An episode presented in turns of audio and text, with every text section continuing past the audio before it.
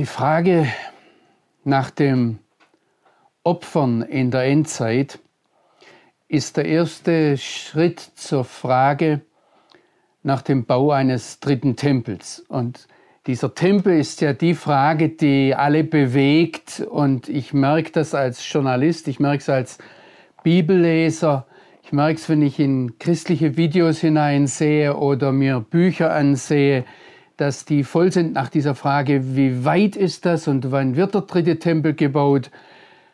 Wie ist das, wenn Israel vom Tempel spricht? Mir ist wichtig jetzt einmal, dass wir uns darüber im Klaren sind.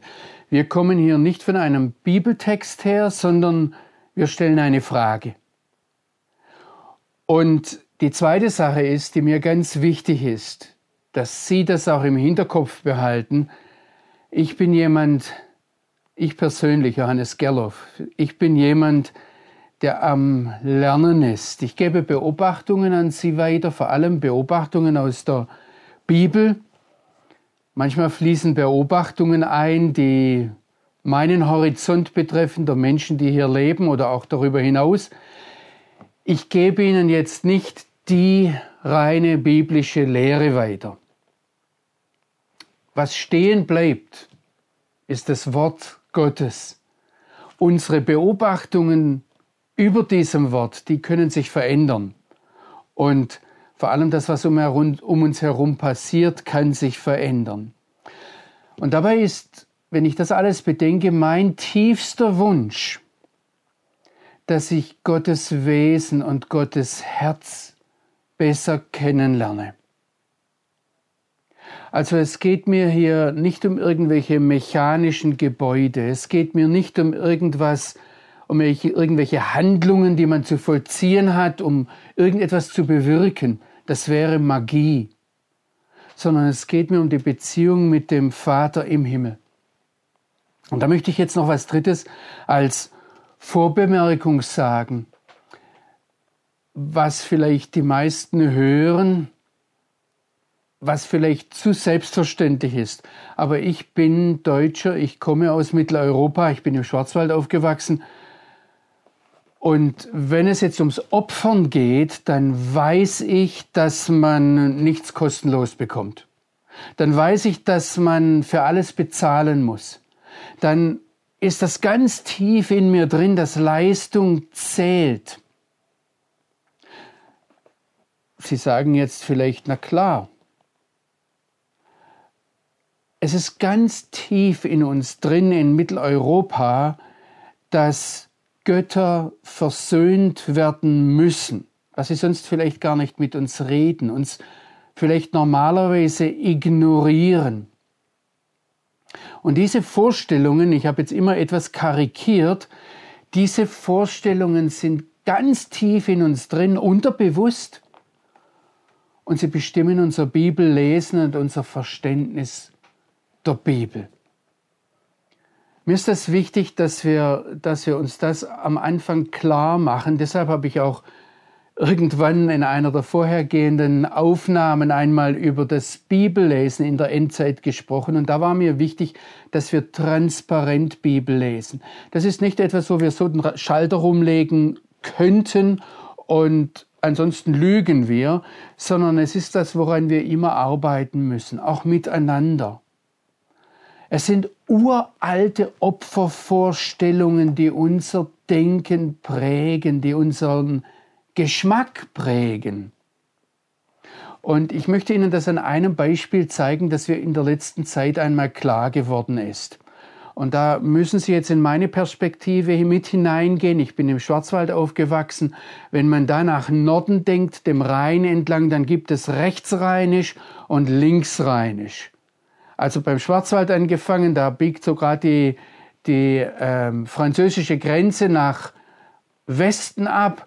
Aber im, im Schwarzwald ist eigentlich linksrheinisch Frankreich, dann kommt die Pfalz und ähm, rechtsrheinisch ist Deutschland, Baden-Württemberg und dann später Hessen.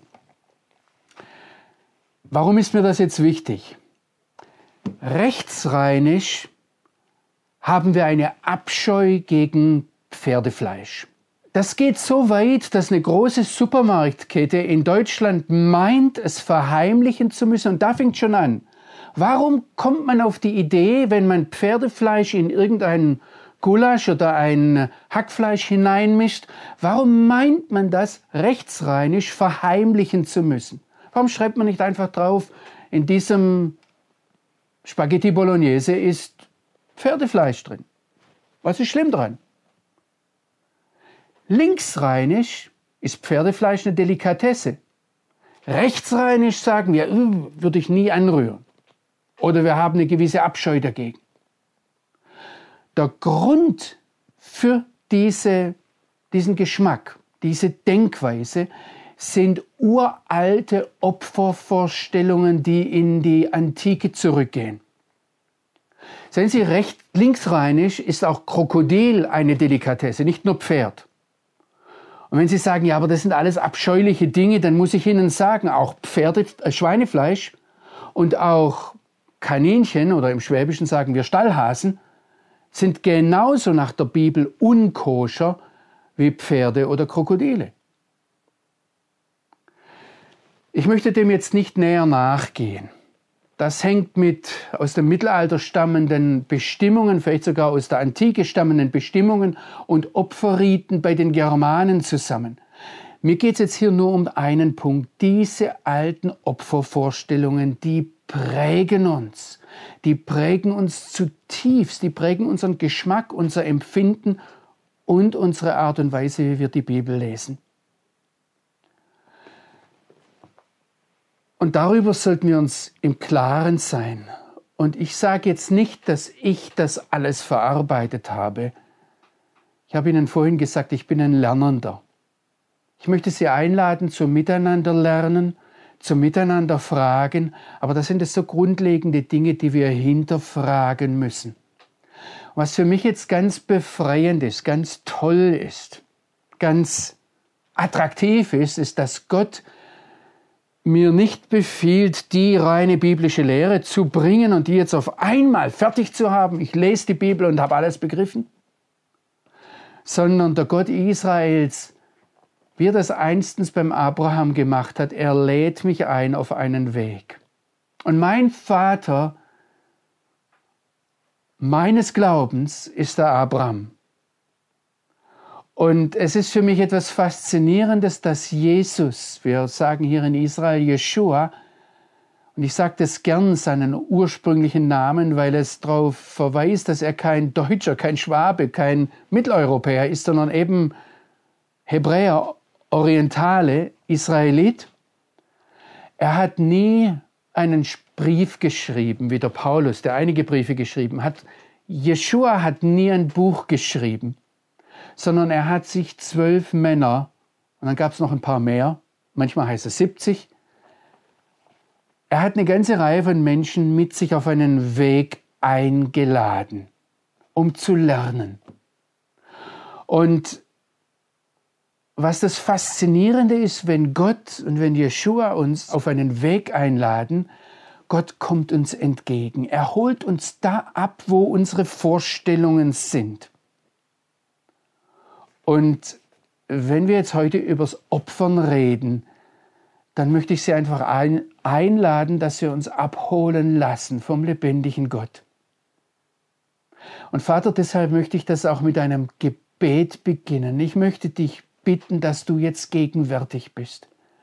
Ich möchte dich bitten, dass du durch dieses Video, durch diese Aufnahme hineinwirkst in die Leben der Menschen, die sich das anhören möchte dich bitten, dass du jetzt meine Worte lenkst, dass du das Zuhören, das Anhören beeinflusst, dass du durch deinen Heiligen Geist unser Reden, unser Verstehen, unser Begreifen beeinflusst, dass du es packst, dass du offenlegst, wo es unsere Vorstellungen sind, die uns beeinflussen und dass du dein Wort dem gegenüberstellst. Und Herr, ich bitte dich jetzt, dass dein Wort stehen bleibt und nicht meine Vorstellungen maßgebend sind. Amen. Beim Nachdenken übers Opfern, da hat mich ein Satz sehr ins Nachdenken gebracht. Und zwar ist es ein Satz von Josef Hermann Herz. Josef Hermann Herz war Oberrabbiner des britischen Weltreiches, irgendwann in der Mitte des letzten Jahrhunderts.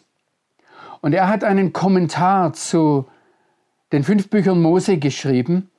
Und da schreibt er zum dritten Buch Mose, also das Buch Mose, das heißt ja Levitikus oder ähm, es ist das Buch, wo es um die Opfergesetze geht.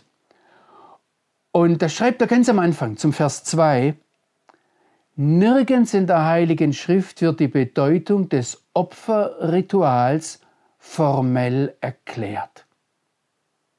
Das ist eine ganz interessante Beobachtung.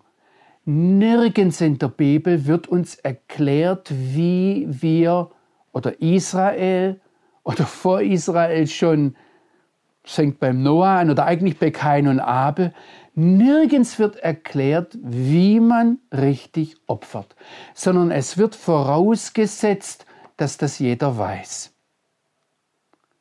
Dass jeder weiß, was er da tut. Und was die Bibel dann tut, an bestimmten Punkten greift sie ein und lenkt das in Bahnen. Aber jetzt ganz gleich, ob wir aus Afrika kommen, aus Asien, ob wir hochzivilisierte Deutsche sind oder ich weiß nicht, irgendwo von irgendwelchem Urwald, alle wissen wir, was Opfern bedeutet. Oder wir spüren es oder wir erleben es. Ich denke, dass Gott mit, dass die Bibel, wenn sie übers Opfern redet, auf etwas zurückgreift, wie Gott uns ganz am Anfang geschaffen hat. Und Gott hat uns geschaffen, und das ist jedem Mensch eigen, er hat uns geschaffen, um zu geben. Dass ich etwas geben möchte, ganz besonders den Menschen, mit denen ich eine Beziehung haben möchte, dass ich mich selbst hingeben möchte, das liegt in der Natur des Menschen. Und je mehr ein Mensch geben möchte, sage ich jetzt einmal, desto näher ist er dran an dem, dass der Mensch ursprünglich sehr gut geschaffen war. Das heißt, das Geben wollen, das Opfern wollen, ist ein Aspekt der Gottähnlichkeit des Menschen. Gott selbst ist der Geber aller guten Gaben. Jeshua, Jesus, sagt, dass er gekommen ist, um zu geben, und zwar sein Leben zu geben, sich selbst zu geben. Und er sagt dann, niemand hat eine größere Liebe als die, dass er sein Leben gibt für seine Freunde. Oder Sie kennen den Satz, geben ist seliger als nehmen. Oder dass Gott einen fröhlichen Geber Gott lieb hat. Da gibt es unendlich viele Aussagen in der Bibel, aber Aussagen auch in unserer Kultur. Und letztendlich ist das alles zusammengepackt, wenn ich das sagen darf, einmal so geben, opfern, macht ganz einfach glücklich. Unglückliche Menschen, beobachten Sie das einmal, die haben meistens nichts zu verschenken, nichts zu geben, nichts zu opfern. Gott hat uns zur Beziehung mit ihm geschaffen. Er möchte und sucht aktiv die Beziehung mit uns. Und wenn er uns jetzt einlädt auf den Weg, dann nimmt er uns in dem Wesen, in dem er uns geschaffen hat, ernst.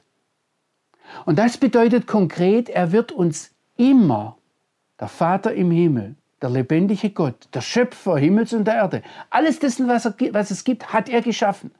Wenn er eine Beziehung mit uns möchte, wenn er mit uns reden möchte, kommunizieren möchte, dann wird er uns in unserem Wesen ernst nehmen. Er sieht uns nicht nur als Teil der Schöpfung, ich sage jetzt mal als Schachfigur eines Spiels, das er erfunden hat, sondern er möchte, dass wir ihm gegenüber sind. Er bezieht uns ein ins Schöpfungshandeln. Und jetzt achten Sie einmal darauf, wenn wir in die Bibel hineingehen, was bedeutet Opfern? Was, ich mache es jetzt mal exemplarisch an einer Stelle, ich bin dem nachgegangen, wo werden Altäre gebaut in der Bibel? Das sind ja Stellen, an denen ein Opfer dargebracht wird. Und der erste, der ein Altar baut, ist der Noah. Der Noah baut den Altar, aber wenn, wenn wir einmal von unserer Opfervorstellung herkommen und denken, ja, ich gebe was, um was zu erreichen, ich bezahle was, um was zu bekommen, dann baut er ihn zum falschen Zeitpunkt. Es war der Noah, der gerne hätte überleben wollen, die Sintflut. Und wenn er Gott zu etwas bestimmen wollte, dann hätte er den Altar vor der Sintflut bauen müssen aber er baut ihn nach der Sintflut. Er baut ihn als Reaktion auf die Rettung, die Gott ihm hat zuteil werden lassen. Oder wenn ich den Abraham nehme, der ebenfalls Altäre gebaut hat, überall wo er hingekommen ist, hat er einen Altar gebaut. Und das hing mit seiner Beziehung zu Gott zusammen. Dann hat er ihn als den ersten Altar im Land Israel hat er gebaut als Reaktion Aktion darauf, dass Gott ihm das Land versprochen hat. Oder der Jakob, der Enkel vom Abraham, baut einen Altar als Reaktion auf die Selbstoffenbarung Gottes, dass Gott sich ihm gezeigt hat, dass er ihn ernst nimmt, dass er mit ihm redet. Oder er sagt es so wörtlich, Gott hat mich erhört in der Zeit meiner Trübsal und ist mit mir gewesen auf dem Weg, den ich gezogen bin. Auch da ist der Altar eine Reaktion. Oder wenn wir weitergehen zu Mose, dann reagiert der Mose für die Israeliten mit dem Bau eines Altars darauf, dass Gott dem Volk Israel am Sinai die Torah gegeben hat. Dass er ihnen sein Wort gegeben hat dass er ihnen die Ausrichtung aufs Ziel gegeben hat, dass er anfängt mit ihnen äh, zu reden. Und darauf reagiert Mose mit dem Bau eines Altars. Oder wenn wir in die Richterzeit hineingehen, da taucht der Manoach auf, das war der Vater des Simson. Und auch der baut einen Altar, aber als Reaktion darauf, dass Gott seine Frau angesprochen hat und die Geburt des Simson durch einen Engel angekündigt hat. Also wenn Sie nach dieser Lektion, sage ich jetzt einmal, nach dieser Predigt, nach dieser Lehrstunde sagen, jetzt muss ich nochmal die Bibel lesen, von Anfang an und unterstreichen, wie geht Gott mit Opfer um oder wie, in welchem Zusammenhang stehen Opfer, dann haben wir eigentlich alles erreicht. Lesen Sie einmal weiter, wo noch Altäre auftauchen. Ganz, ganz selten wird ein Altar gebaut, wird ein Opfer dargebracht, um Gott zu beeinflussen, um von Gott etwas zu erreichen oder gar eine Beziehung herzustellen. In der Regel opfern Menschen in der Bibel, die eine Beziehung mit Gott haben, nicht Leute, die mit Gott eine Beziehung wollen. Also ich habe eine, eine Stelle gefunden, wo jemand opfert, um etwas von Gott zu erreichen, und zwar ist es der Bileam. Es war aber nicht Jude, es war nicht Israelit. Und der hat zum Moabiterkönig Barak gesagt, der ihm gesagt hat, komm mal und verflucht das Volk Israel. Da sagt dann Biliam zu ihm, ja, bau zuerst mal sieben Altäre und dann bringt er unendlich Opfer da drauf, also immer zwölf Stiere oder so, um dann vielleicht eine Antwort vom Herrn zu bekommen. Aber da müssen wir festhalten, das war nicht Israelit, der das gemacht hat. Der kam mit einer heidnischen Opfervorstellung in die Bibel hinein und hat sich dann eben auch heidnisch verhalten. Auch wenn er eine Beziehung zum Gott Israels hatte und der Gott Israels nachher faszinierende Dinge durch ihn sagt.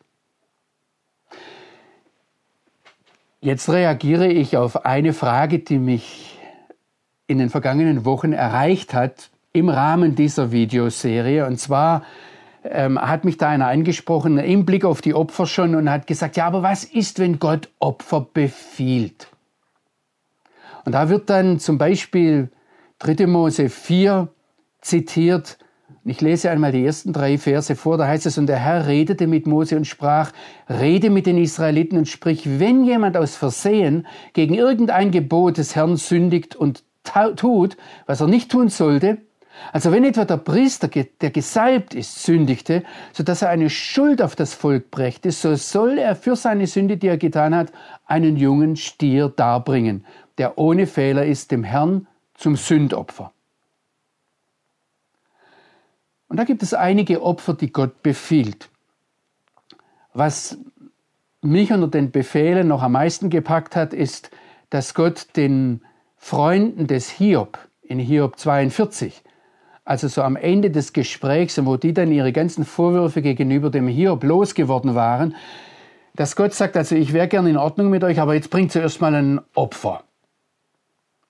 Aber lesen Sie das mal im Zusammenhang, Hiob 42, da sagt er dann gleich, nicht ich werde dann hören, wenn ihr das Opfer bringt, sondern er sagt, wenn der Hiob euch erhört und für euch bittet, dann werde ich den Hiob erhören. Das heißt, was entscheidend ist, was schicksalwendend ist, das ist das Gebet des Hiob. Was jetzt natürlich für uns als Christen ganz besonders packend ist, ist, dass sogar Jeshua, Jesus, ein Opfer fordert. Und zwar als er einen Mann heilt und dann zu ihm sagt, jetzt geh hin, zeig dich den Priestern und bring das Opfer, das Mose befohlen hat. Wie gehen wir damit um? Was machen wir damit, dass da Opfer in der Bibel befohlen sind, obwohl all das vorher da war, was ich versucht habe zu erklären? Ich sage Ihnen jetzt meine, sage jetzt einmal Theorie oder wie ich das zusammenpacke, aber Sie lesen dann und lesen kritisch und Sie können ja auch bei hier auf YouTube die, dieses Video beantworten und zurückfragen oder ihr Ja-Aber einbringen. Ich persönlich denke, der Vater im Himmel holt uns immer wieder da ab, wo wir ihn verstehen können. Gott gibt uns nie Gebote, die uns überfordern, sondern er kommt uns manchmal zwei, drei Schritte entgegen. Erlauben Sie mir ein Beispiel, wo es nicht ums Opfern geht. Wir wissen, dass ursprünglich hat Gott einen Mann und eine Frau äh, geschaffen und Jesus betont das, um eine Ehe zu leben, um die beiden fruchtbar sein zu lassen. Und dann hat Mose aber sehr bald gemerkt, das funktioniert nicht, die zerstreiten sich. Und dann hat Mose der, am Sinai die Möglichkeit eingerichtet der Scheidung. Und er hat gesagt, aber wenn ihr eure Frauen entlasst, dann gebt ihnen einen Scheidebrief, macht das ordentlich, fasst das in einen Rahmen, sodass es rechtlich nachvollziehbar ist. Und dadurch haben wir jetzt die Situation, dass Schriftgelehrte Jeshua damit konfrontieren, dass sie sagen, Mose hat uns gebeten, unseren Frauen einen Scheidebrief zu, ge äh, zu geben. Mose hat uns gesagt, wir sollen unsere Frauen entlassen. Das ist das Gebe Gebot Gottes. Und Jesus sagt ihnen ganz klar, Gott ist euch da entgegengekommen, um eurer Herzenshärte willen. Es ist aber die Herzenshärte, und das steht ganz klar in den Evangelien, die Jeshua traurig macht und wir sollten unsere Herzenshärte nie zum Maßstab machen, wenn wir Gottes Herz verstehen wollen. Das heißt, wir kommen nicht umhin, die Bibel immer wieder von vorne nach hinten, das heißt im Zusammenhang zu lesen und zu fragen, in welchem Zusammenhang wurde dieses oder jenes Gebot gegeben. Und sehen Sie, ich glaube, dass Gott dem Volk Israel und auch Nichtjuden wie den Freunden des Hiob entgegengekommen ist, wenn er ihnen sagt, jetzt bring in diesem Zusammenhang, damit ihr mich besser verstehen könnt, was ich will, was es mich gekostet hat, bringt dieses Opfer dar. Grundsätzlich gilt, und das steht am Ende des Jesaja-Buches, Ich nehme hier nur eine Stelle heraus oder vielleicht noch ein paar andere dann, an die ich Sie erinnern möchte. Grundsätzlich gilt, derjenige, der einen Stier schlachtet, ist in Gottes Augen genau wie einer, der einen Mann erschlägt. Derjenige, der ein Schaf schlachtet, der ist wie einer, der einem Hund das Genick bricht. Derjenige, der Speisopfer darbringt, soll gleich Schweineblut bringen. Jesaja knallt es so ganz kurz nacheinander hierhin. Derjenige, der Weihrauch in Erinnerung bringt, der lobt nichtiges Götzen. Und Jesaja im Namen Gottes bringt es dann auf den Punkt, er sagt, sie alle haben ihren eigenen Weg erwählt, an ihren Gräueln, das sagt Gott über Opfer, an ihren Gräueln findet ihre Seele gefallen, aber nicht ich. Das heißt, wenn wir kommen und dann sagen, ja Herr, du hast doch Opfer befohlen, ist das so ungefähr wie wenn wir sagen, ja Herr, du hast doch Scheidung befohlen. Und wenn meine Frau die Suppe anbrennen lässt, dann muss ich ihr einen Scheidebrief geben. Es gab Leute, die haben diese Kurzschlüsse gezogen. Wir sollten nicht vergessen, dass der Psalm 51, wenn wir den biblischen Zusammenhang ernst nehmen,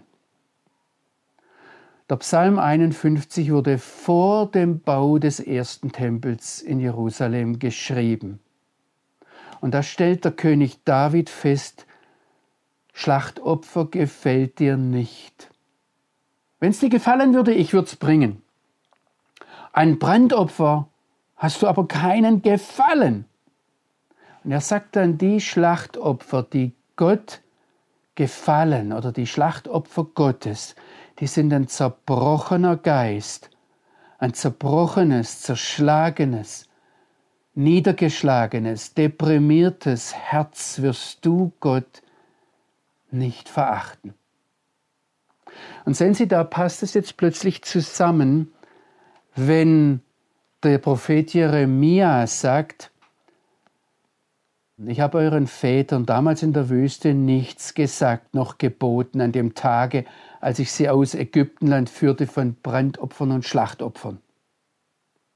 Wird jetzt jeder kommen und sagen, aber hoppla, halla, du hast uns doch Opfern geboten. Wie kommt der Jeremia dazu, jetzt zu sagen, ich habe, also im Namen Gottes, ich habe es euch nicht befohlen, sondern dies habe ich ihnen geboten. Gehorcht meinem Wort, so will ich euer Gott sein und ihr sollt mein Volk sein. Wandelt, führt euer Leben ganz auf dem Wege, den ich euch gebiete auf dass es euch gut gehe. Ich lasse es euch nicht gut gehen, weil ihr irgendwelche Opfer bringt. Oder ich möchte sie noch hineinnehmen in Micha 6. Da stellt der Prophet Micha richtig die Frage. Er sagt, womit soll ich mich dem Herrn nahen, mich beugen vor dem hohen, erhabenen Gott? Soll ich mich ihm mit Brandopfern nahen? Und mit einjährigen Kälbern? Hat der Herr etwa Gefallen an Tausenden von Wittern, an überwältigenden Strömen von Öl, soll ich meinen Erstgeborenen für mein Verbrechen geben? Und seit das in biblischen Zeiten bis hinein in unsere heutige Zeit opfern wir ja sehr schnell unsere Kinder für das, was uns Gott ist. Hier stellt der Prophet Micha die Frage, soll ich meinen Erstgeborenen für mein Verbrechen geben? Die Frucht meines Bauches für die Verfehlung meiner Sünde? Nein, man sagt dir, Mensch, was gut ist, oder es ist dir gesagt, Mensch, was gut ist und was der Herr bei dir sucht, nämlich nichts außer Recht tun. Und dann heißt es im Hebräischen, wer Ahavat Chesed. Da müsste man jetzt eine ganze Bibelarbeit drüber halten. Luther hat übersetzt Liebe üben. Die gute Nachricht sagt, sei mitmenschlich oder menschlich zu deinen Mitmenschen. Es ist viel, viel mehr. Es hat mit echter Liebe zu tun, es hat mit Loyalität zu tun, es hat mit dieser Beziehung zu tun, in die ich alles hinein investiere. Es hat was mit Gnade, mit liebevoller Zuwendung zu tun. Also ich soll alles hinein investieren in die Beziehung mit dem Vater im Himmel und demütig dein Leben zu führen mit deinem Gott. Also, ich bin der Überzeugung, dass der Hebräerbrief, wenn er nachher sagt, dass es unmöglich ist, dass das Blut von Stieren und Böcken Sünden wegnimmt, nichts Neues bringt, sondern dass das eine uralte biblische Botschaft ist. Sie haben verstanden, ich möchte Ihnen Anstöße geben zum Bibellesen. Und da müssen wir dann jetzt fragen, ja, welche Funktion haben denn Opfer? Welche Funktion hat ein Altar? Und wenn Opfer Reaktionen sind auf das Handeln Gottes, das fängt an beim Noah ganz sicher, vielleicht schon bei Kain und Abel, dann hat es etwas mit Lob und Dank zu tun dann hat es einfach damit zu tun, dass ich zu dem Vater komme, der mir alles gibt und sage, ich gebe dir alles. Lob und Dank wäre eine Funktion. Eine zweite Sache ist, dass ich ihn als Gott anerkenne und dann auch verkündige. Also wo immer der Abraham einen Altar gebaut hat, da heißt es Vaikra Beshem Adonai. Und er, wie übersetzen wir das jetzt? Er rief in den Namen Gottes. Er ähm, rief den Namen Gottes an, übersetzen manche Übersetzungen. Die rabbinischen Ausleger sagen, er hat den Namen Gottes verkündigt. Den Namen, das ist das Wesen Gottes. Er hat den Menschen, denen er begegnet ist, das Wesen Gottes nicht nur erklärt, sondern vorgelebt. Und dazu hat er einen Ort geschaffen. Aber vielleicht war es auch ein Steinmal, das er aufgerichtet hat. Ein Gebäude, das greifbar, packbar war, wer der einzige lebendige Gott ist. Ich mache das jetzt ganz kurz. Viele Opfer haben eine pädagogische Funktion. Da müsste ich Sie jetzt mit hineinnehmen in die Geschichte in 1. Mose 22, wo Gott vom Abraham sagt, bring mir deinen ältesten Sohn zum Opfer. Und Sie können das in unserer Videoreihe über den Abraham etwas ausführlicher nachsehen noch einmal. Aber ähm, Gott sagt dort dem Abraham ganz kurz zusammengefasst drei Dinge. Er sagt ihm erstens, dass du deinen Erstgeborenen bringst. Das macht zwar alle Welt. Und das Interessante ist, dort wo es dann heißt, dass Gott dem Abraham den Ort zeigt, wo er den Isaak darbringen soll. Das war wahrscheinlich, da hat er das Hinnomtal vor sich gehabt und hat hinübergesehen zum Berg Moria. Und dort unten im Hinnomtal, da haben die Kanaaniter ihre Kinder dem Moloch geopfert. Da hat er das vor Augen, das was alle Welt tut. Und Gott sagt, ich möchte keine Menschenopfer. Die zweite Aussage dort in der Abrahamsgeschichte mit der Bindung des Isaak, ich will überhaupt kein Opfer.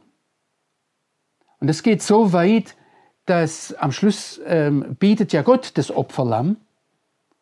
Und die Rabbiner diskutieren darüber und sagen, der Abraham kann kein Opfer bringen, für das er nicht bezahlt hat. Und die sagen dann, ja, also da, das, das Opferlamm, das er dann bringt, das hat er von irgendeinem Hirten, der ihm da über den Weg gelaufen ist, abgekauft.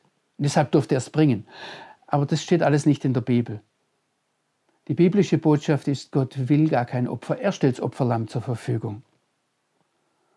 Und die dritte Botschaft dieser Abrahams-Geschichte und der Sinn dieses Testes, dieser Prüfung, den Gott mit dem Abraham, mit diesem Opfer durchgeht, ist, ich will dich ganz Du kannst dich nicht mit einem Opfer von irgendwelchen Verpflichtungen loskaufen. Es geht nicht, dass du sagst, ich bringe ein Opfer da, ich bezahle etwas und dafür geht jemand anders in die Mission. Ich mache jetzt mal gleich diese Anwendung auf heute. Also ein Opfer hat eine pädagogische Funktion. Wir sehen das auch bei, als die in, in Josua 22 die Stämme Ruben, Gad und Halbmanasse dort unten im Jordantal ein Altar gebaut haben. Und wir sehen schon dort an der Diskussion, die dort stattfindet, dass ein Altar unterschiedlich verstanden werden konnte. Die einen haben es als Loyalitätserklärung, als Verkündigung des einen wahren Gottes verstanden. Und deshalb hätte es damals fast einen Bürgerkrieg gegeben in Israel.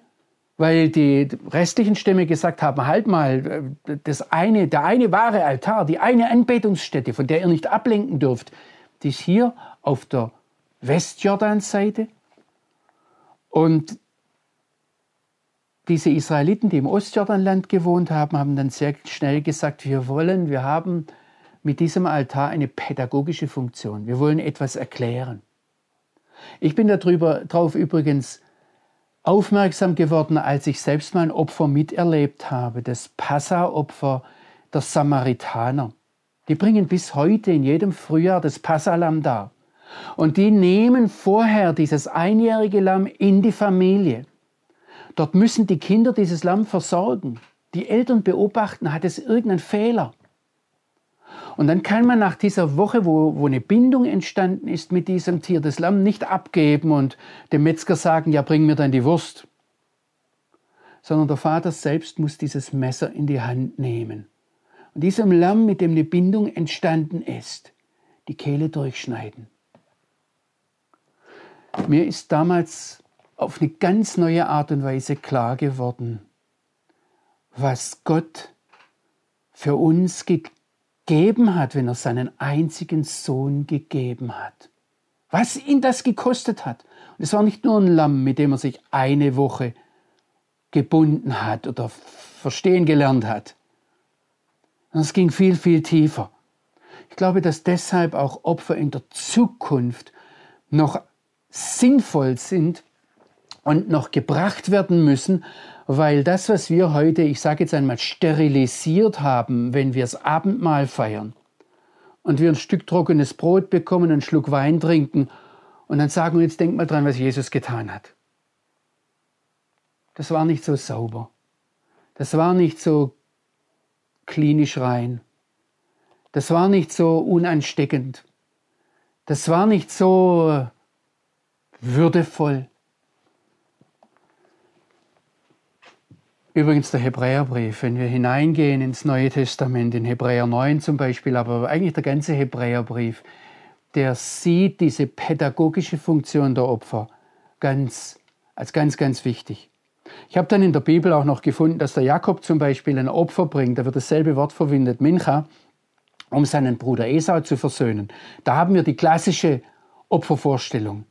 Aber wir sehen, dass Opfern, und das hebt der Paulus hervor, dass Opfern Gemeinschaft bedeutet, dass es miteinander Essen bedeutet. Und sehen Sie, deshalb wundere ich mich auch nicht, dass in Sacharja 14 zum Beispiel die Rede davon ist, dass die Füße des Messias auf dem Ölberg stehen. Da werden ihn alle Augen sehen, alle wissen, wer er ist. Und das Opfer, das er gebracht hat, das Gott durch ihn gebracht hat. Und er ist ja nicht nur das Opferlamm, sondern es ist auch der hohe Priester. Wir merken, wie da die Bilder schwanken, ja, im Hebräerbrief. Aber ich verstehe, wie in Sacharja 14 der Messias auf dem Ölberg stehen kann und danach werden in Jerusalem die Opfergeräte ausgehen. Wird es zu wenig Pfannen geben? Wird es zu wenig Töpfe geben? Weil man feiert, weil man Gemeinschaft miteinander hat. Ich möchte es ganz kurz sagen, opfern dürfen ist ein Geschenk Gottes an uns. Gott braucht unsere Opfer nicht. Und jetzt dürfen Sie das übertragen, wie wir heute opfern. Sei das, dass ich Gott meine Zeit gebe, meine Kraft, meine Begabungen, mein Geld, meinen Besitz, meinen Körper, meine Familie, mein ganzes Leben. Wir kommen schnell dahin, dass wir dann sagen, ja Herr, ich habe dir doch mein ganzes Leben gegeben, jetzt solltest du doch aber auch, dass ich Gott mein Leben geben darf, dass ich ihm mein Geld geben darf, dass er mich benutzt, ist ein Geschenk von ihm an mich. Ich weiß nicht, ob Sie das so empfinden, wenn bei Ihnen im Gottesdienst der Kollektenbeutel rumgeht, dass sie sehen, da gibt mir Gott jetzt eine Chance. Oder wenn er sie in einen Dienst ruft und sie müssen etwas aufgeben, meistens sind wir dann die Opfernden, rechnen das dann irgendwann auf. Opfer hat immer etwas mit Gnade, mit Zuwendung, mit Zuneigung, mit Liebe, mit Loyalität zu tun. Und zwar nicht unsererseits, sondern seinerseits. Dass er auf uns zukommt und uns das Opfern erlaubt. Ich sehe da das kleine Kind, ein einjähriges Mädchen oder ein Junge, der der Mama einen ziemlich zerschrumpelten, zerquetschten Löwenzahn bringt. Und die Mama freut sich darüber mehr, als wenn ihr, ich spreche aus Erfahrung, ihr Ehemann einen teuren Strauß kauft. Genau das ist es. Gott sieht das Herz an. Und ich möchte Ihnen dann noch ein Beispiel sagen. Wenn mich Leute fragen, Sie wissen, Sie haben das nicht vergessen, wir stellen diese Frage nach dem Opfern mit Blick auf den dritten Tempel. Wenn mich Leute fragen, wie können Juden heute ruhig schlafen, wenn sie keine Vergebung der Sünden haben? Sie können ja keine Opfer bringen, weil sie keinen Tempel haben. Also müssen sie einen Tempel bauen, um Opfer zu bringen, um eine Beziehung mit Gott haben zu können. Wenn jemand so eine Frage stellt, den brauche ich gar nicht ansehen. Das ist in der Regel ein Heide. Ich weiß gerade kein anderes Beispiel aus den Begegnungen, die ich hatte. Ich muss jetzt ganz klar sagen, wenn ich so Verallgemeinerungen mache, ähm, es gibt Juden, die heidnisch denken und fühlen und es gibt Heiden, also Nichtjuden, die ein sehr von der Bibel her geprägtes Denken haben. Aber grundsätzlich, grundsätzlich ist meine Beobachtung da richtig. Und da möchte ich nochmal ganz dick sagen, wir dürfen unsere heidnischen, unsere außerbiblischen Vorstellungen, die aus unserem nichtjüdischen Umfeld kommen, nicht zum Maßstab machen. Meiner Beobachtung nach, auch hier in Israel, fragen Nichtjuden, wann dürfen wir opfern, damit wir eine Beziehung mit Gott bekommen, sondern die jüdische Frage ist sehr oft, wann wird unsere Beziehung mit Gott so gut sein, dass wir wieder opfern dürfen. wenn ich als Mensch, sage ich jetzt ganz persönlich, wenn ich ihm etwas geben darf, meinen Leib, mein Leben, meine Zeit, mein Geld, meine Begabungen, wenn er mich gebraucht in seinem Reich und ich mich für sein Reich einsetzen darf, dann ist das ein Geschenk, dann ist das ein überwältigendes Geschenk. Es wäre furchtbar, wenn der lebendige Gott zu mir sagen würde, ich brauche dich nicht. Es ist eine faszinierende Gabe, wenn er kommt und sagt, gib mir, was du hast. Ich mache daraus etwas. Das wäre jetzt eigentlich ein guter Schluss, aber ich möchte Ihnen zum Abschluss noch eine Sache zeigen, die uns durch diese Serie immer wieder bewegt. Wenn Sie diesem Opfergedanken nachgehen, kommen wir nicht umhin, und es geht jetzt um Opfern in der Endzeit, unsere Beziehung zum jüdischen Volk zu sehen. Und ich möchte Ihnen zum Abschluss noch Mut machen, noch einmal das Kapitel 66 im Buch Jesaja zu lesen. Uns gefällt im Kapitel 66 beim Jesaja, dass da plötzlich von allen Völkern die Rede ist. Dass Gott da sagt, dass er den Frieden wie einen Strom machen wird, dass die Völker reich sind und sogar so reich, dass sie ihren Reichtum nach Jerusalem bringen können, oder dann steht da, dass Gott uns tröstet, wie eine Mutter ihr Kind tröstet. Und natürlich hören wir das gern. Das wird dann auch sehr gern zu Konfirmationssprüchen ausgewählt. Du sollst getröstet werden. In Jesaja 66 ist davon die Rede, wie mehrfach im Jesaja, das ist eigentlich ein roter Faden, der den Jesaja durchzieht, dass alle Völker und alle Zungen, alle Sprachen versammelt werden. Und dann ist da wieder gegen Ende des Jesaja-Buches der lebendige Gott, der ein Zeichen aufrichtet für die Menschen. Und dann werden die Völker gesammelt, dann erfahren die Völker, was der Herr denkt. Das ist nichts Neues im Jesaja, das taucht schon in Jesaja 11 auf und in Jesaja 49. Und dann ist davon die Rede, dass als Reaktion dieser ganzen Entwicklung die nichtjüdischen Völker Gott ein Opfer bringen.